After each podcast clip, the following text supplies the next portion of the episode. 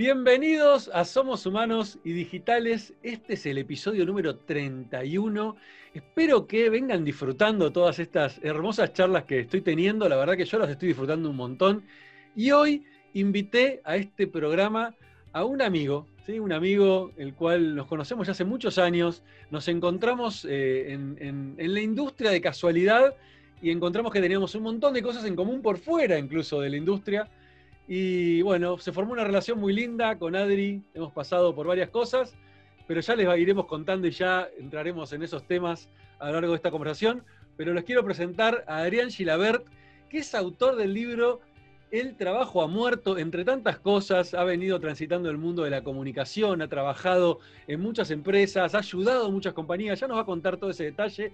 Es eh, fundador de Lila o, o creador de Lila, que también nos va a contar qué es Lila Em, y bueno, y muchas cosas más. Adri, la verdad que es un tipo que para mí este, me siento muy identificado porque hemos recorrido muchas transformaciones en nuestra vida. Él más que yo, porque es un poquito más grande, vamos a admitirlo. Adri, no vas a zafar de esa. Este, pero, pero bueno, bienvenido, Adri, a este episodio número 31 de Somos Humanos y Digitales. ¿Qué haces, querido amigo? ¿Cómo te va? ¿Cómo estás? Qué lindo, qué lindo tenerte acá, qué lindo, qué lindo. Hace poquito estuvimos también grabando que hicimos la presentación del libro, que ya nos vas a contar de qué trata el libro. Pero primero quiero que la gente te conozca, que conozca no al Adri autor, sino al Adri este, de, mucho más atrás, ¿no? Que cuente un poquito, que nos cuentes un poquito quién sos. Ya sé que es una difícil. No, bueno, me da un poquito de miedo tu pregunta. No sé hasta dónde querés que vaya. Ah, bueno, donde vos quieras arrancar, donde vos quieras arrancar. Pero por lo menos contar este, quién es Adrián Gilabert, más allá del autor del libro El trabajo muerto, que por ahí ahora están empezando a conocer por eso. Sí, bueno, el, mirá, eh, ¿sabés cuál fue mi primer trabajo, Isma? A los 14, esto no lo sabe prácticamente nadie. A los, 14, a los 14 años fue mi primer trabajo. Estaba sentadito en el lobby de una radio, que no recuerdo bien si fue Radio Mitre o Radio Rivadavia, porque mi, mi papá periodista deportivo, y no sé qué había pasado con el productor de un programa, y salieron de adentro del estudio, me tiraron un papel y me dijeron, pibe, conseguí a este jugador que tenemos que hacerle una entrevista. Ese fue mi primer trabajo. muy el, jugador, el, jugador, el jugador era un jugador de básquet, Javier Mareto, que era muy conocido en aquella época, en los años 80. Este, y ese fue mi primer, como mi primer trabajo. Y a partir de ahí empecé a ir todos los fines de semana a, esa radio. Y, y, bueno, y me iban pidiendo, conseguiste una nota, conseguiste tal cosa. Y la, pregunta, en ese momento, 14, años, o sea, no tenías idea de que ibas a estudiar todavía. Estabas en no, una etapa no de tu tenía idea. No, o sea, que eso despertó de alguna manera una, pasión, ¿se puede decir? Sí, despertó una pasión por la comunicación. Viví la radio de muy chico, nací prácticamente dentro de una radio. Eh, y mi viejo me trasladó toda la pasión que tenía por, por el medio, por la comunicación. Así que me crié en un ambiente de comunicación, ¿no? Y trabajos en periodismo deportivo, hice unos cuantos, esta es otra cosa que nadie sabe demasiado, pero llegué a trabajar en Teis Sports en, las primeras épocas de Teis Sports. Mira. Hacía, hacía un programa con el Negro Lencina, que aparte era director de Telam, eh, yo creo que tendría 18 años, una cosa por el estilo.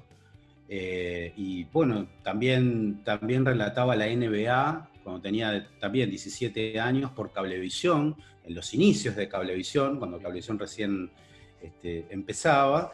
Y bueno, y después decidí un cambio y me metí seriamente a estudiar en la facultad. Y bueno, le intenté a varias carreras, pero terminé una sola eh, y, mientras tanto iba trabajando, ¿no? ¿Qué, yo, a carrera? Y la primera que estudié fue economía, que estuve más o menos seis meses. Este, duré hasta que un profesor hablaba de los asientos, ¿viste? Un profesor de contabilidad hablaba de los asientos, y bueno, yo me paré en el medio de la clase y le dije, para mí asiento es esto, y me, me echaron de la clase en la facultad, me dijeron, vaya a estudiar contabilidad uno por otro lado y después vuelva, después de muchos años logré aprender contabilidad, pero bueno, esa la dejé, después estudié ciencias de la computación en la UBA, este, estuve tres años ahí, estudié ciencias de la comunicación, y finalmente terminé comercialización. Este, pero bueno, anduve girando, anduve girando por todos lados. Está encontrando, encontrando el, destino, ¿no? El, hacia dónde te llevaba. Sí, pero vos sabés que si hoy le tuviera que decir al Adrián de aquella época, viste, si con esta edad ya, ¿no? Ir al Adrián de, esa época y le diría, flaco, y estudia varias cosas, o sea, está bien lo de negocios, pero no dejes de estudiar psicología, no dejes de estudiar filosofía. Eso es lo que le diría hoy al Adrián de aquella época, que estaba por ahí más centrado en el deporte, los amigos, ¿no? las salidas los fines de semana, etc. Este, pero bueno, qué sé yo, me parece que todo en la vida suma. Sí, pero bueno, viste, esto, esto de, mirar para atrás con el, con el diario de hoy es fácil, ¿no? O sea, el Adrián de ese momento tenía el conocimiento que tenía, tenía la experiencia que tenía y tomó las decisiones que podía tomar en ese momento.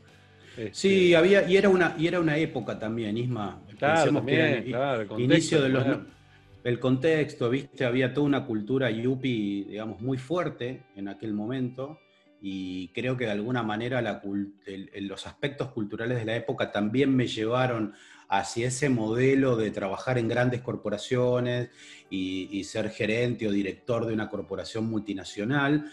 Todo ese modelo de inicio de los 90 me marcó mucho y seguí ese camino, ¿no? Es como que seguí un poco la corriente en ese sentido. Claro, claro. ¿Y cómo siguió después? Y después siguió que empecé un día, empecé a trabajar en ventas, en, una especie de agente marketing contractor, se llamaba de IBM. Eh, la primera tarea que tuve fue configurar máquinas eh, de mediano porte a mano, con un manual que tenía 500 hojas, porque se configuraban una a una. Las máquinas, entonces te quemaban los ojos y las horas configurando a mano semejantes equipamientos, hasta que un día me cansé, fui a hablar con el gerente comercial y le dije, flaco, yo tengo que salir a la calle, o sea, me estoy muriendo configurando máquinas y así empecé a trabajar en ventas y eso derivó después en como mi primer trabajo como muy formal, que fue en, IBM, trabajar en ventas en IBM y que fue, la verdad que fue una época muy divertida, muy linda, de muchísima presión, pero muchísima presión. Las cuotas de venta te pegaban en la cabeza y si no las hacías eras un paria. Eh, y por supuesto, si la sobrepasabas 120, 130%, eras un dios entonces estabas, viste, como en el fútbol, ¿no? O sea, cuando ganás estás, estás allá arriba y cuando, y cuando no llegas al objetivo sos un desastre y sos un asco y no salió para nada. Bueno, ese era el clima que se vivía en la época, pero la verdad que aprendí muchísimo, muchísimo y tuve un equipo de, gente, de compañeros y de compañeras fantásticos. Muy bueno. Qué bueno, qué bueno. ¿Y cómo, cómo llegaste? Porque en un momento estuviste trabajando en Mazalán fuiste director comercial. Oh, mucho después fue eso, porque yo después Mazalán, para los que no conocen, que bueno, algunos, muchos seguramente lo conocerán, otros no. Mazalán es una de las agencias de comunicación más importantes de acá de la Argentina, este, con ah, clientes gigantes como Google, como Netflix. Eh, realmente Carlitos Mazalán, gran amigo de ambos, este, se ha logrado posicionar muy bien en esta, en esta industria y, y creo que hay mucho, han hecho mucho escuela en Mazalán, mucho. Mucho. El turco es un fenómeno, realmente, como persona y como, y como profesional. Y ha sobrevivido a todas las épocas. mira, a Carlitos lo conocí, nunca estamos muy seguros, pero creo que fue en el año 88 cuando yo trabajaba en este, en este agente de IBM, en este marketing contractor. Yo vendía hardware y el turco vendía software. Ahí nos conocimos. Mira, ese pasado no lo conozco. éramos, muy, éramos muy jóvenes y después él se animó, se compró una XT, ¿sí? una PC XT. No sé qué es eso, No sabes, dale, ¿cómo que no sabes? Esperá, te llevo unos años, pero tampoco tanto. O por lo menos lo habrás leído en los libros de historia de tecnología. La, famosa TI 99. No, no, no tuve, no tuve un XT. No tuve un XT eh, porque en realidad yo salté de la, de la Commodore a la, a la 286, pero sí, sí, conozco lo que es. Bueno, y el turco un fenómeno, en aquella época se animó, dejó la relación de dependencia y se armó en su casa, que vivía en San Miguel en aquella época, con su XT, empezó a escribir, a escribir las primeras notas de, digamos, de periodismo sobre tecnología. En aquella época. Y creo que su primer cliente, si no recuerdo mal, fue Xerox. Mira que lo mantuvo como cliente durante muchísimos años. Así empezó Carlos un fenómeno y así nos conocimos y después nos volvimos a reencontrar. Lo que pasa es que pasó de todo en el medio, este, porque en el, medio, este, bueno, yo pasé por telecomunicaciones y pude ocupar cargos más o menos importantes eh, y un día se me pinchó la cabeza y dije, esto no va más para mí. Eh, ganaba, la verdad que ganaba muy bien, tenía una muy buena posición, pero esto no va más para mí. Eh, me harté, me fui a la montaña durante una semana, esa historia la conoces, y cuando volví a la montaña dije, bueno, cambié mi vida por completo. Este, bueno, me separé también en aquel momento y, empecé de nuevo. Y empecé de nuevo. Y, la primera asociación que hice para volver a empezar eh, fue justamente con Carlos, con Carlos Mazalán. Lo fui a ver y le dije, mira, estoy buscando mi camino. Me fui de, todo el ámbito de las, de las corporaciones, no lo quiero más quiero un trabajo distinto, más dinámico, más creativo, que me permita ser más yo mismo. Y Carlitos me dijo, venía a Mazalán Comunicaciones. Así nomás. Así nomás. Y yo me acuerdo que eh, la primera vez que te vi, que te conocí, fue en una reunión en Mazalán, en la época que yo tenía PsicoFXP. Ahí creo que ahí nos conocimos, en una reunión con Charlie que estábamos viendo si, si, contratábamos a, a Mazalán como, como agencia de comunicación de SICO. Mirá, qué loco. Sí, que la verdad el recuerdo que tengo es que más allá de hablar de las cosas que teníamos que hablar, estábamos como conectando desde otro lugar, ¿no? Estábamos como, como empezando a hablar como de otras cosas y como que el centro de la reunión medio se iba corriendo.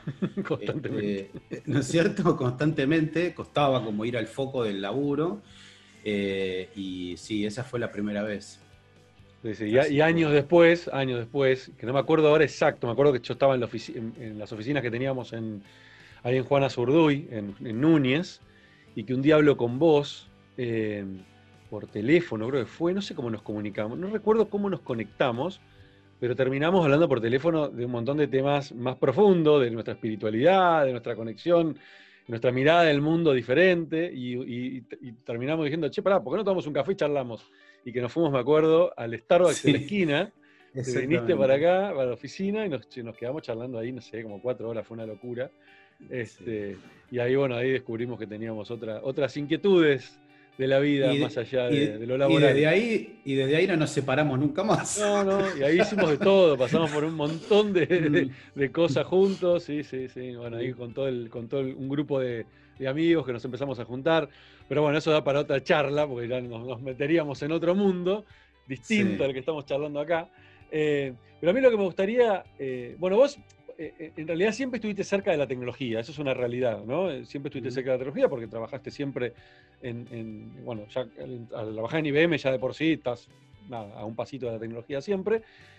Pero ¿cómo te impactó todos estos cambios que trajo lo digital más allá de la tecnología, que vos lo sabes muy bien, todos los, cambios de paradigma que trajeron, la forma de trabajar, las herramientas, eh, y que vos has pasado por, por todo eso, no solamente vos, sino con tus clientes, porque, bueno, todavía no lo contamos, pero vos posterior a todo este, tu proceso con, Charlie, con, Mazalán, etcétera, después entras en un proceso de empezar a ayudar a las empresas, eh, y principalmente empresas familiares o empresas con conflictos familiares muy, muy grandes, ayudar a, resolverlos y a, sacar a flote esas empresas y que te agarró también en plena época de que lo digital estaba empezando a impactar fuertemente en estas compañías. ¿Cómo, cómo lo viviste vos a nivel personal, lo digital? ¿Y cómo, lo, cómo, cómo viste estos cambios en estas empresas, estas pymes familiares, que son el gran motor de alguna manera de la, de la sociedad y que lo digital les pegó de lleno, ¿no? Sí, yo lo, viví con muchísimo entusiasmo y, también con, la verdad es que yo tengo que agradecerle a la tecnología, el haber estado cerca siempre de la tecnología, porque en los procesos de transformación de las pymes, eh, la tecnología fue una herramienta fundamental, como una excusa para que ellos cambiaran su mindsetting. A veces a veces este, los dueños de la compañía eh, vienen con estructuras mentales muy rígidas y vos te das cuenta que el fundamental trabajo es cambiarle la forma de pensar, la forma de encarar el negocio, pero a veces les cuesta. Entonces a veces con la tecnología, como es algo que no entienden bien, vos se la pones adelante y te terminan diciendo, ok, ok, hace lo que vos consideres que hay que hacer. Y con ese cambio tecnológico va el cambio de mentalidad también. Y, bueno, la realidad es que de todos los, clientes que tuve en, los últimos 10 años, no sé cuánto tiempo, los que realmente sobrevivieron y te diría que hoy les va muy bien, son los que hicieron una transformación digital. claro, claro. Los otros no. Y, más, me imagino, en este contexto de pandemia, ¿no? Más todavía. Bueno, eh, eh, un cliente que vos lo conoces muy bien, porque aparte hiciste un magnífico trabajo en aquella época con, tu equipo de gente, porque la verdad es que esto no lo, uno no lo hace solo, ¿no? O sea, hay, hay, mucha, mucha gente con la cual uno tiene que complementarse para que esto funcione. Y, fue una decisión magnífica porque en aquel momento, yo no sé si vos te acordás, eh, durante el primer año, el 30% de las ventas se hacían a través de este, las redes, digamos, a través de Internet, Mercado Libre, propia página o lo que fuera. Eh, antes de la pandemia, vendían el 70%, ¿sí? Este año. Y ahora, durante la pandemia, obviamente están vendiendo el 100%, pero la buena noticia es que hoy están vendiendo más de lo que vendían antes de la pandemia. Increíble. En valor absoluto. ¿Por qué? Porque sus competidores no habían hecho la transformación. claro, Entonces, se, terminaron robando, entre comillas, todos los clientes este, del otro, de los competidores, claro, Exactamente. El otro día me contaba el, dueño, el dueño de la empresa, que quedamos muy amigos, yo hace ya años que no, trabajo ahí, eh, me, decía, tuvimos que cerrar todo a las 11 de la noche porque estábamos vendiendo desde que nos levantábamos a las 5 de la mañana hasta las 12 de la noche, no damos más. Qué locura. Bueno, esta es, la, esta es la importancia de hacer un cambio en el momento adecuado, ¿no? En el momento... qué interesante lo que decís, porque nosotros arrancamos, me acuerdo que este cambio lo hicimos 2018, arrancamos, ¿no? No, hombre, no. Esto fue, esto fue 2015, 2016. Wow, ya estoy, estoy perdido, claro. sí, sí, sí, sí, sí, sí, Hace, te diría, no, sé si tempranamente, pero a tiempo lo hicimos. A tiempo, sí, sí, a tiempo, a tiempo. Sí, sí.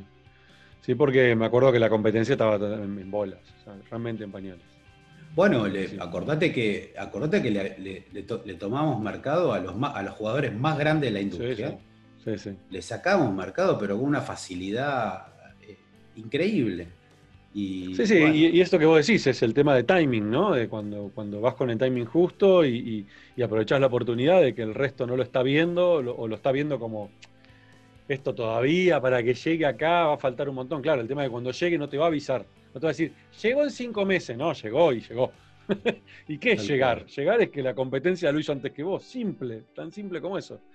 Este, Totalmente. y además, además acordate del impacto interno, ¿no? Porque los vendedores tradicionales decían, no, bueno, vender, viste, por internet. yo, siempre ah. cuento esa, esa, anécdota, de, siempre, siempre cuento la anécdota de los vendedores de salón que en el chat de la, del sitio le ponían a la gente, dame cinco minutos que ya vuelvo.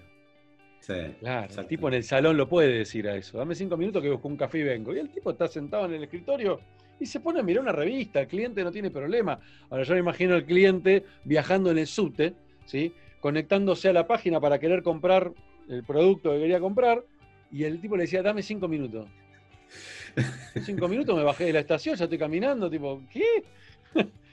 nada, y cambiar, cambiar el mindset fue, fue un desafío enorme, gigante. Y hubo gente que no se pudo adaptar y bueno, se quedó afuera. No, y aparte lo gracioso era que, acordate que al principio habíamos seleccionado un solo vendedor para que se ocupe de las ventas digitales y el resto lo miraban raro, como diciendo, ¿y cómo te vas a arriesgar a eso? A los 60 días querían estar todos vendiendo en digital. Se estaban perdiendo el, las comisiones a lo pago. A lo pago, porque el otro estaba ganando fortunas, ¿viste? Y muy interesante, muy lindo, muy interesante, muy, muy linda época. Lindo, haberlo, lindo haber vivido ese tipo de experiencias para, para poder después, nada, contar, contarlas a, otros clientes, ¿no? Y Adri, em, eh, siguiendo, siguiendo en, esa, en esa línea, em, eh, que ya lo contaste el otro día cuando te entrevisté para el, para el libro, pero me encantaría que lo puedas contar ahora acá en el podcast. Em, me encanta porque vos sos un tipo que, al, igual, al igual que yo, eh, le aparecen transformaciones en su vida o las provocan, eh, y sin miedo, ¿no? O, bueno, sin miedo para afuera, por ahí internamente uno vive miedo porque somos seres humanos, vivimos miedos, este, pero tenemos esa capacidad de decir, ok, bienvenida, me banco el miedo, pero listo, pero la, pero la, transcurro, transcurro esa transformación. Eh, y vos has vivido varias transformaciones. Eh, y bueno, y una de esas transformaciones te llevó ahora a escribir este libro y, a, armar este nuevo concepto o esta nueva idea este, que ya vas a contar de qué se trata, que es Lila. Eh, pero me encantaría, antes de que cuentes del libro, antes de que cuentes de Lila, que puedas contarnos a, los que están escuchando este, este podcast, qué te llevó a transformarte, ¿Cómo fue ese proceso de transformación? Y, cómo sos vos, Adri, que sos un tipo muy, muy sincero y muy, muy abierto, y, creo que la gente quiere escuchar eso también, ¿no? Porque a veces uno habla de transformación y cuando vive las transformaciones dice, no, pero yo la estoy pasando, perdón por la expresión, para el culo. Y yo cuando escucho eso digo, pero para, para, yo también la pasé para el culo cuando me transformé, ¿eh? ¿no? No es que ahora estoy contando que ya estoy transformado, buenísimo, pero la pasé mal. El otro día lo conté en un post en, en, LinkedIn y que fue hiper viral, porque claro, en el post puse la posta. Muchachos, yo terminé en el psiquiatra tomando pastillas porque me agarró una crisis de ansiedad. O sea, no fue todo color de rosa, ¿no? La pasé mal, tuve problemas financieros, la pasé para el culo. Hoy estoy pudiendo contarlo contento acá, grabando con clientes, pero llegar a este punto, de poder animarme de nuevo, estar frente a una cámara contando, pasé por un montón de cosas horribles que muchas veces uno no las cuenta, ¿viste? Por nada, por los tabúes, por. Este, pero creo que la gente a veces necesita poder escuchar que somos seres humanos todos, a los que nos está yendo en este momento bien, también tuvimos épocas malas. Y, ¿viste? y eso creo que, está bueno porque primero que ayuda a otros a que puedan animarse ¿sí? y, no, que, y no trabarse en, uy, este, la estoy pasando mal, entonces no vuelvo a lo conocido, ¿sí? y terminan después sufriendo porque nunca generan un cambio. Este, entonces mostrarles que también, nada, parte del proceso, bueno, sí, es difícil, es, son procesos que a veces cuestan, pero la recompensa está del otro lado del miedo, ¿no? Como, sí, claro. el otro día lo vi en un, en un video de Will Smith muy bueno, que contaba su experiencia de tirarse en paracaídas y decía este, que, la mejor experiencia de su vida estaba al otro lado del miedo. Él tenía que transcurrir el miedo que fue tirarse en paracaídas este, para descubrir que la mejor experiencia de su vida estuvo en esos dos minutos, tres minutos mientras caía a vuelo libre en el paracaídas, ¿no? Este, y eso lo trasladás a cualquier cosa de la vida. La mejor experiencia, por lo menos en lo personal, me, tocó vivirlo cada vez que me transformé, la mejor experiencia la viví después de haber traspasado ese miedo de haberme transformado.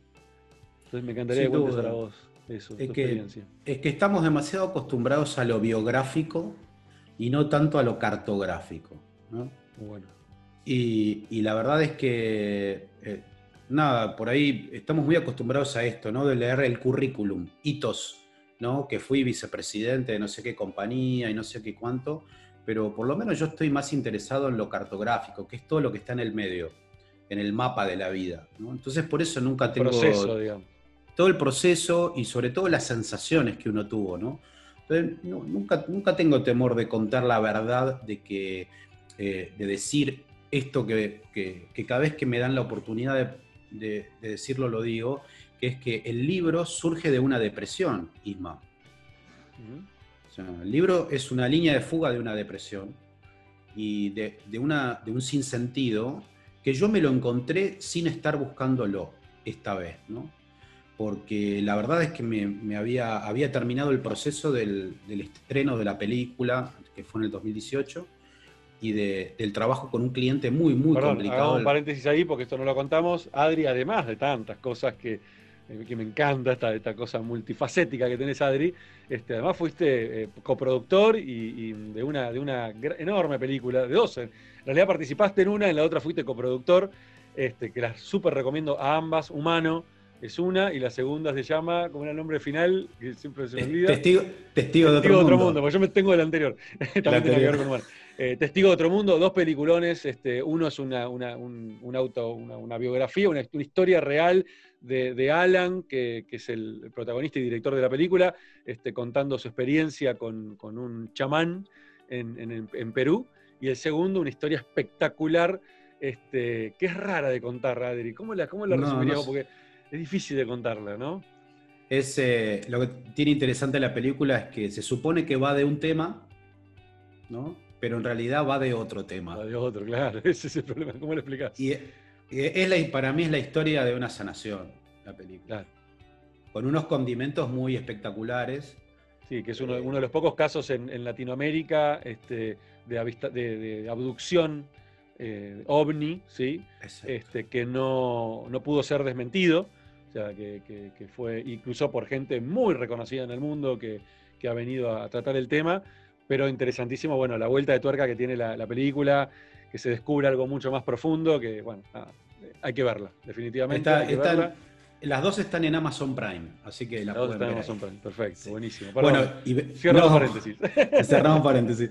Este, habíamos terminado el estreno en España de la, de la película con, con, Alan y yo había estado todo el año trabajando con un cliente muy complicado en, la crisis económica, financiera eh, más grande que me tocó en todos los años y la verdad que estaba agotado. Entonces decidí tomarme unos, unos meses sabáticos, ¿no? Dije, bueno, me voy a tomar el verano, empezaba el 2019, dije, me voy a tomar unos, unos meses, gimnasio, tenía que adelgazar, viste, me volqué un poco al veganismo, que la verdad que me hizo, me hizo muy bien. Eh, gimnasio, descansar, etcétera, etcétera. Tres meses se hicieron cuatro, cuatro meses se hicieron cinco. Y cuando pasaron eh, cinco meses y pico, dije yo estoy deprimido.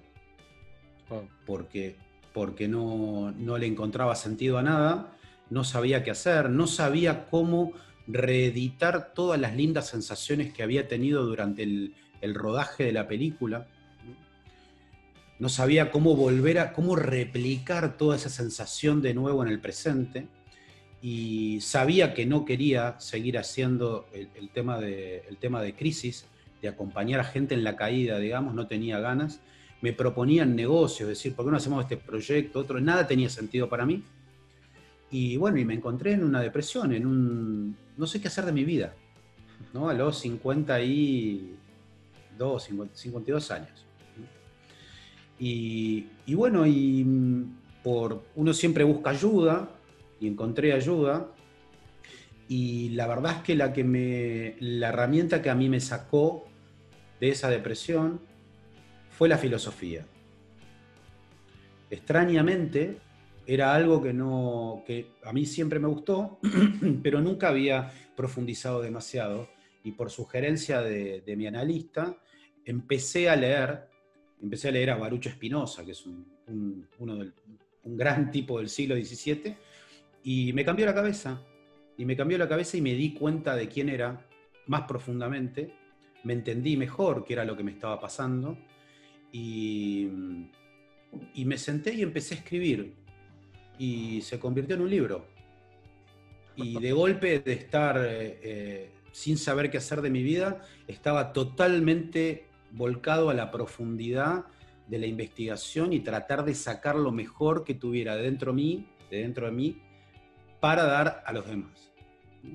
Y ese proceso me llevó desde junio del 2019 hasta el 2 de marzo de este año. Impresionante. Y aparte, impresionante lo cercano que es, ¿no? Porque esto acaba de suceder, entre comillas. No, eh, si yo te cuento, si yo te cuento cómo estaba hace un año, Isma, o sea, que no quería salir de adentro de mi casa, solamente salía para ir al gimnasio. Y ahora no te queda otra, boludo. Y ahora, bueno, estoy entrenado. Me, entrené un año te preparaste, Te preparaste, Mira lo que es la vuelta del universo. La vuelta de la vida. Pero yo ya estoy acostumbrado a esta porquería, ¿me entiendes? Ahora, eh, qué increíble esto, Adri. Yo te escucho y digo que antes, antes de que me pasara algo similar a mí en mi vida, eh, yo escuchaba esto o, escuchaba personas como vos contando estas historias y decía, qué loco, ¿cómo a alguien le puede pasar algo así? ¿Cómo alguien puede entrar en depresión? Yo de hecho me jactaba de que mis depresiones, si alguna vez tuve, entre comillas, depresión, cinco días, dos, tres días y listo, y se iba. ¿sí? Hasta que, bueno, hasta que me agarró y lo, viví, ¿no? Lo viví eh, como, en mi caso fue más una crisis de ansiedad, pero bueno, en el fondo es una depresión. Este, eh, y hasta que lo viví no, no, pude darle dimensión, no pude comprenderlo, ¿no? Y probablemente muchas personas que escuchan esto eh, nunca la vivieron y, pensarán lo mismo, y muchos que sí, y se sentirán identificados, decir, wow, qué loco, Este, y, que, y, que, y algunos que quizás hasta la estén viviendo, ¿no? Sí, y hay que saber, a esos que la están viviendo, lo, que les, lo que les diría es, tengan la total, plena y absoluta certeza de que están viviendo algo que es necesario claro, claro. y que, lo que, hay y lo que hay después de eso es fantástico. Porque las eh, parece a mí que las grandes ideas, que las grandes revoluciones, si querés, provienen justamente del sinsentido. Provienen desde ese lugar, de ese lugar de vacío que uno tiene, que por algo se produce, porque evidentemente hay algo nuevo que tiene que aparecer. Por eso se produce el vacío. Entonces, yo sé que es duro, eh, vos lo sabes muy bien que es muy duro, eh, para mí también fue muy duro, eh, tuve otras crisis en mi vida, pero fueron distintas a esta. Después de, ese, de eso, por Dios, confíen porque hay algo que está buenísimo que va a aparecer. Lo que sí hay que dejar que aparezca. No hay que resistirse a lo, nuevo. Y después viene la valentía de decir, porque yo también decía, pero ¿y yo quién soy para escribir un libro? ¿Viste? Porque te tirás a menos también, ¿no? Decís, ¿y a quién le va a importar? ¿Y quién me va a dar bola a mí con esto? Bueno, ayer me hizo una entrevista a CNN, eh, a la noche me hizo entrevista continental de media hora, estoy teniendo entrevistas todos los días, el mensaje se está expandiendo, que es lo que a mí más me importa. Más allá de si vendo un libro, 100 mil o lo que fuera, el mensaje se está expandiendo. Y la verdad es que la, diferencia que hay entre hace un año y hoy es, es, yo la siento. La siento, la siento en el cuerpo. Es que sabes que yo creo, Adri, que la depresión o, las crisis de ansiedad o cualquier crisis que tiene que ver con, la psiquis humana, ¿no? Este, que parte de ahí, em, son inevitables cuando uno se está transformando. Inevitable porque se está enfrentando una, una, una realidad previa o, una, o creencias, están enfrentando creencias, ¿sí? paradigmas, estás rompiendo paradigmas y no hay forma de romper paradigmas sin pasar por una crisis, no hay manera, porque te estás pidiendo al cerebro que, que, que, que desaprenda que se saque de encima cosas que por ahí tardaste 40 años en generarlas, 50 años en generarlas, y de golpe le decís, ¿sabes qué? Ahora eso no va más. Y flaco, ¿what? O sea, estás, es, muy difícil para el cerebro tener que romper con toda esa sinapsis que generó. eso genera un desequilibrio inevitable y yo creo que es parte del proceso. Lo que pasa es que, lamentablemente, yo creo que cada vez menos, pero en la historia, eh, todo lo que tiene que ver con em, la psicología, la, psiquiatría, no sé qué, estuvo como mal visto, ¿viste? los locos. la persona que va a un, psicólogo, no, tenés que estar mal, o tenés que un psiquiatra, uff, te da pastilla, estás. Entonces, se generó toda una idea de eso malísima, ¿sí? cuando en realidad no se trata. Bueno, hoy hasta hay otra forma, ¿no? Que por ahí hay, hay, hay, formas de evitar un psiquiatra, sí, claro. Lo que pasa es que cuando llegás a un punto de desequilibrio tal o un punto de quiebre tan fuerte, que decís, que te digan en ese momento que estás en plena crisis, si meditas, tenés el mismo resultado que la pastillita. Y sí, todo bien, pero en ese momento lo que menos puede hacer es meditar, no te da la cabeza para ponerte a meditar. A mí me lo dijo una vez mi psiquiatra, me dijo, si hubiera estado, mejor en ese momento, yo te hubiera dicho que medites. Pero me hubiera sacado, me hubiera sacado cagando, ¿qué te decir? Que medites y estás pasado de rosca. No hay forma. Entonces ahí es donde lograr equilibrar la química de tu cerebro, que en este momento no es que toda tu vida va a estar así. En este momento, que es parte del proceso que estás viviendo, está desequilibrada, esto te ayuda a poder equilibrarte y poder tomar mejores decisiones. Y eso es, eh, y el poder verlo de esa manera, ¿viste?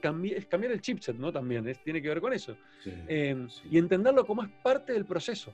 Y atrás de eso es como ¿viste? el, famoso arco iris, ¿no? Del otro lado está la caja, la, la olla de oro y verlo de esa manera. Decir, bueno, pará, bancátela, este es el proceso, ya va a pasar. Abrazá el cambio, abrazá lo que estás viviendo, aunque sea horrible. Abrazá la cama, si tenés ganas de tirarte en la cama dos horas y no levantarte, abrazalo. No te enojes con eso, porque si te enojas, no van a ser dos horas, van a ser cinco, van a ser cinco días, van a ser cinco, cinco semanas.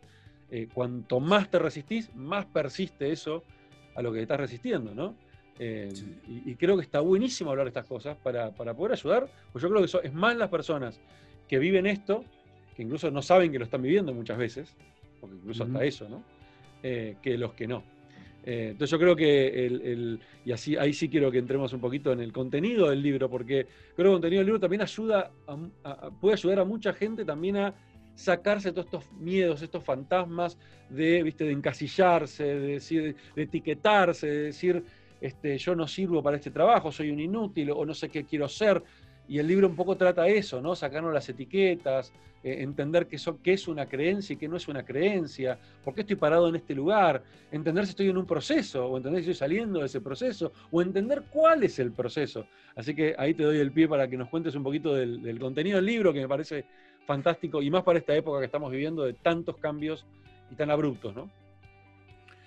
Sí, terminé el libro justo, ¿viste? Yo no sé por qué, la verdad, o sea, cuáles son las...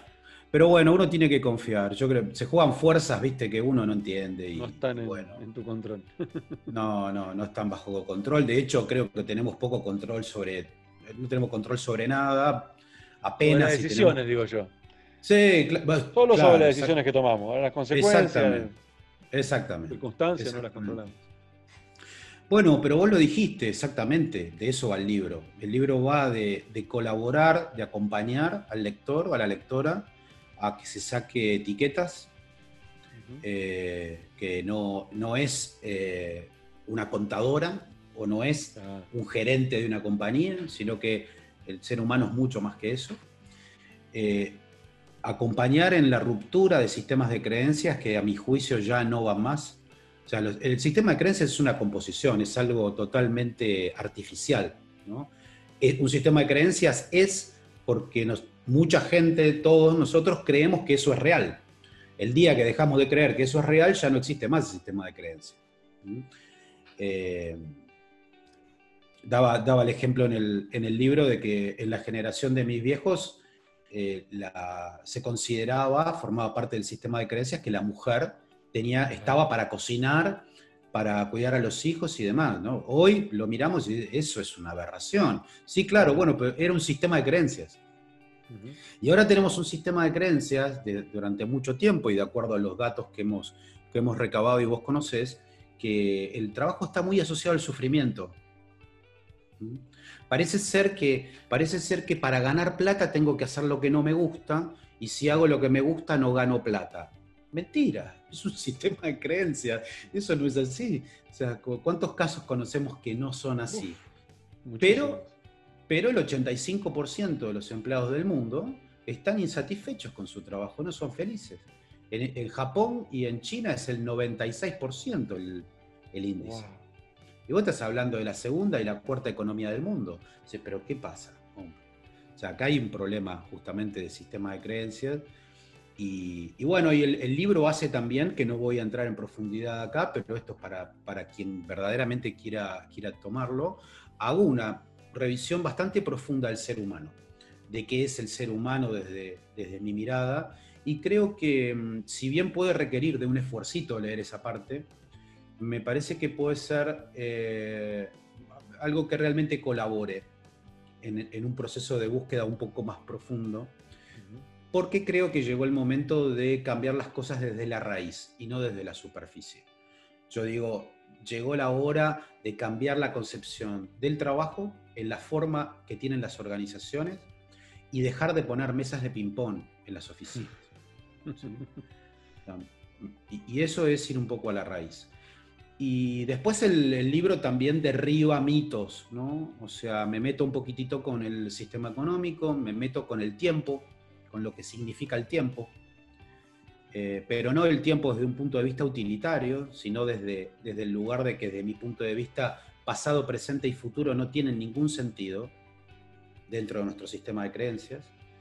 Me meto un poquito con la muerte también. Eh, me, doy el gusto, en realidad, porque decir, ¿qué tiene que ver la muerte con el trabajo? ¿no? Bueno, sí tiene que ver.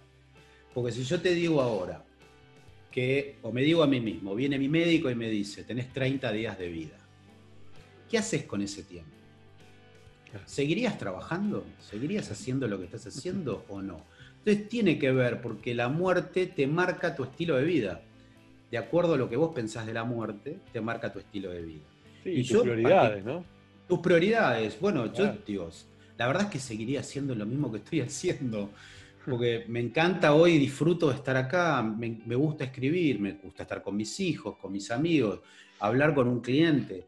Eh, bueno, eh, digamos, si, si uno se pone en ese lugar y observa que, che, la verdad me gusta, o sea, seguiría haciendo lo que estoy haciendo, pero no por obligación, porque me apasiona, bueno, está todo bien. Y si la respuesta es no, diría, habría que revisar lo que estás haciendo. Y bueno, y después al final el libro propone eh, actividad, actividad plena, en vez de hablar de trabajo, hablar de actividad plena y qué es una actividad plena, propone un nuevo modelo de organización para las empresas que le llamo organización singular. Y después termina con un capítulo que es el que yo más quiero, que se llama Lila, el juego de la creación. Este, y, bueno, va por ahí. O sea, mi, mi objetivo con el libro, ¿cuál es? Acompañar en la reflexión y que aparezcan nuevas ideas.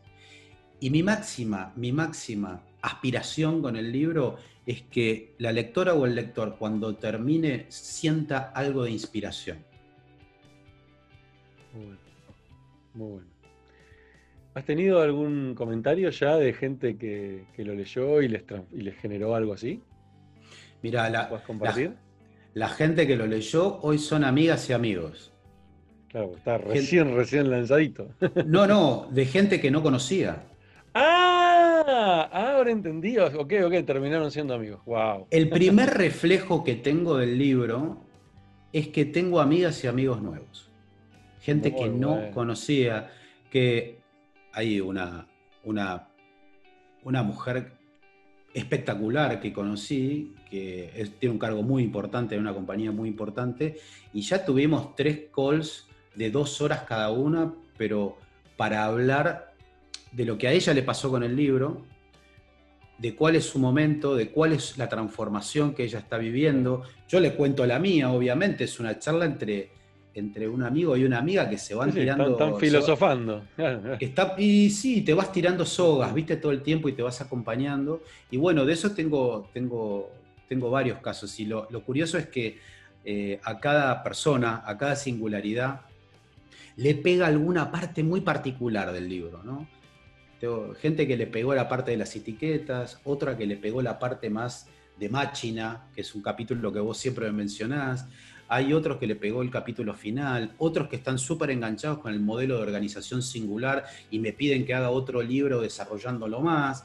Eh, bueno, que es muy, es muy lindo eso, porque para mí es muy lindo, porque, porque de alguna manera hay diversidad y todo lo que me cuentan a mí me alimenta ¿no? alimenta, corrijo, repienso. Es, la verdad que es hermoso. yo creo que no hay, nada, no hay nada más lindo conociéndote a vos, Adri, este, eh, la sensación esta de, poder impactar en las personas, ¿no? Este, yo creo que es algo que a vos te mueve mucho y, y, tenés esa, vos ya de por sí tenés esa habilidad innata en vos, este, de que te conocí, sos un tipo así, un tipo que, que genera esa cosa de impacto en el otro, este, tenés mucha humanidad, ¿sí? Mucha humanidad.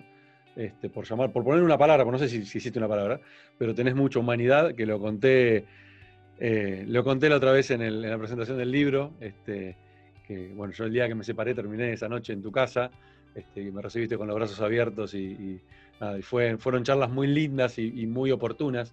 Y tenés esta cosa de, generar eh, con, tus, con tus charlas, con tus reflexiones, eh, tocas fibras muy íntimas y tocas este, lugares específicos. No me quiero imaginar ahora con un libro este, que cada persona va a elegir el momento, pero, pero, ese, pero el libro lleva tu energía este, y estás logrando eso que hacías antes de manera individual, con amigos y con gente cercana.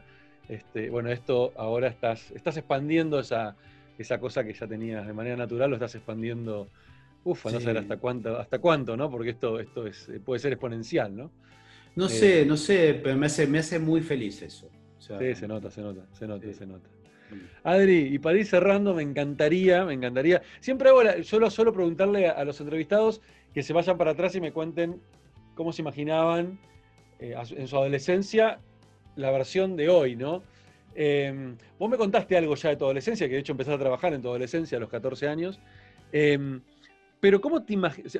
¿Podías imaginarte, podías em, eh, eh, eras, eras de esas personas que en su adolescencia, en sus 18, 20 años, proyectaban hacia el futuro y podés recordar si proyectabas qué proyectabas y qué tan cerca o qué tan lejos está el del Adri de hoy?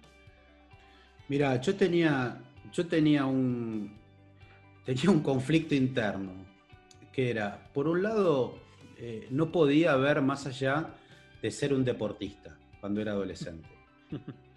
O sea, para mí, eh, eh, jugar al básquet, encima jugar al básquet, ¿no? Este, por ahí la gente va a pensar que mide un metro noventa y no. No. No, no, es, el caso, no, no es el caso. Me la busqué. Tampoco mide un metro cincuenta, no, no, no. No, no, no, no. Pero bueno, este.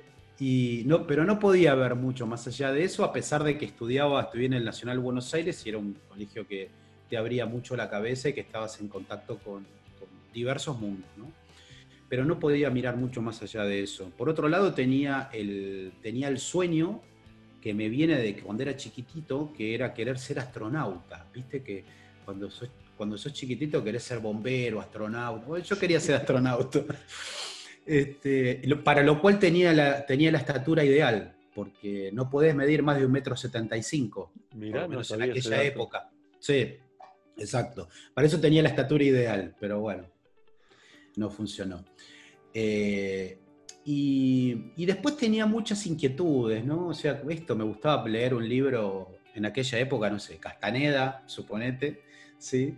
Este, pero también un libro de astronomía. Te diría que no, no pensaba demasiado. Que la verdad que disfrutaba mucho, de, disfrutaba mucho de mi vida, de mis amigos, pero no, no soñaba con decir, uy, voy a ser el dueño de una compañía, no, no, no se me pasaba por la cabeza en mi adolescencia, la verdad. ¿Y qué le podría decir hoy el Adri de 53 ahora, no? 53, sí. De 53 años, ¿qué le diría el Adri de 53 al Adri de 18? Eh, hacete flexible más rápido. bueno. O sea, hacete flexible más rápido. Eh, despojate de, las cosas materiales que, eh, que te van a terminar a generando un peso y despojate más rápido de lo que logré despojarme. Eh, nunca fue, oh. siempre fui un, tipo no demasiado apegado a lo material, pero sí apegado a la carga que significa generar cierta riqueza o generar ciertas condiciones económicas.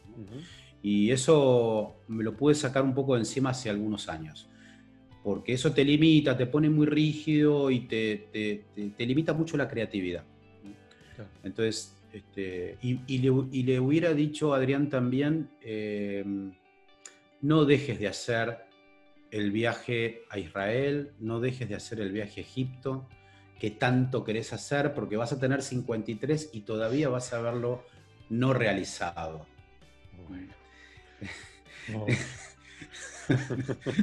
no postergues. no postergues. No postergues. Después te agarra la cuarentena y no puedes ir ni a la esquina, hermano. Claro. Así que, decime, que, no tenía, decime que no tenías ticket aéreo ya pagado. No, no, no. Son esas cosas que las vengo postergando porque no sé por qué. Este, pero bueno, espero. La gente supera lo importante, ¿no? El famoso. sí. sí, sí. Bueno, Adri, ha sido un placer enorme. Gracias por, compartir tu, mirada, por charlar. La verdad que es un placer siempre charlar con vos. Y, nada, espero que a la gente les haya, les haya gustado, que compren el libro, que lo disfruten, que te compartan la experiencia de cómo les pega a cada uno, este, de maneras, porque claro, definitivamente cada capítulo va a pegar distinto a cada uno. Este, y bueno, nada, nos seguimos cruzando por la vida. Enorme placer. El placer es mío, hermano. El placer es mío. Muchas gracias. Esto fue como, nada, como la charla nuestra en el Starbucks, ¿viste? Exacto. E-, eso es lo que quiero que sea este podcast, unas charlas de café. Que te, Con algunos sean más fáciles como vos. Con otros cuesta un poquito más. no, lo disfruté mucho, estoy encantado. Estoy encantado. Ojalá que les guste a todos. Te mando un abrazo enorme, ¿eh? un abrazo, un abrazo enorme. grande. Gracias, querido.